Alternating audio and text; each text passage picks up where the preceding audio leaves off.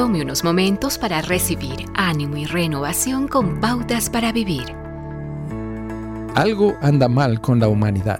Esto lo evidenciamos al leer los titulares de los periódicos, al tener que cambiar el canal de las noticias en la noche para no exponer a nuestros hijos a la violencia que allí se muestra. Usted se pregunta a sí mismo, ¿cómo pudo haber sucedido? Seguido de ¿por qué Dios permitió que esto sucediera? Nada satisface la pregunta de ¿por qué?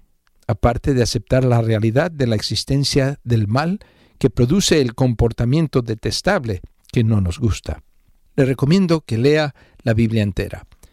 Tome 10 minutos diarios y en menos de un año usted leerá todo el libro y descubrirá un patrón de fracasos humanos que se repiten una y otra vez. Pero en medio de esto verá la llegada de Jesucristo y notará que desde el inicio, cuando el ángel le anunció a José, le dijo que él salvará a su pueblo de sus pecados. El fracaso humano solo tiene un antídoto, la gracia y el perdón de Dios.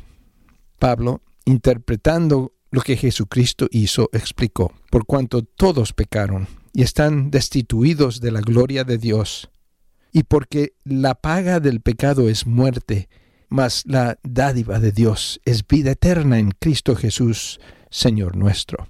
Cuando Pablo usa el término todos, automáticamente incluye a todos nosotros, a los buenos así como a los terroristas, asesinos, inmorales. Aquí está la clave del asunto. La calidad del mal que está en el corazón del peor asesino está de una manera incipiente en el corazón del mejor ser humano. Es solamente la cantidad, la extensión del pecado que hace la diferencia. Las buenas noticias es que hay perdón para su pecado.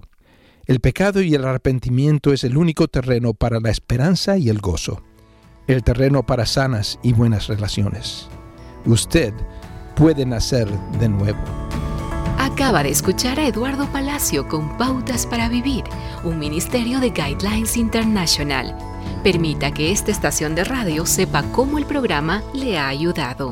Acompáñenos en la próxima emisión de Pautas para Vivir. Gracias por su sintonía.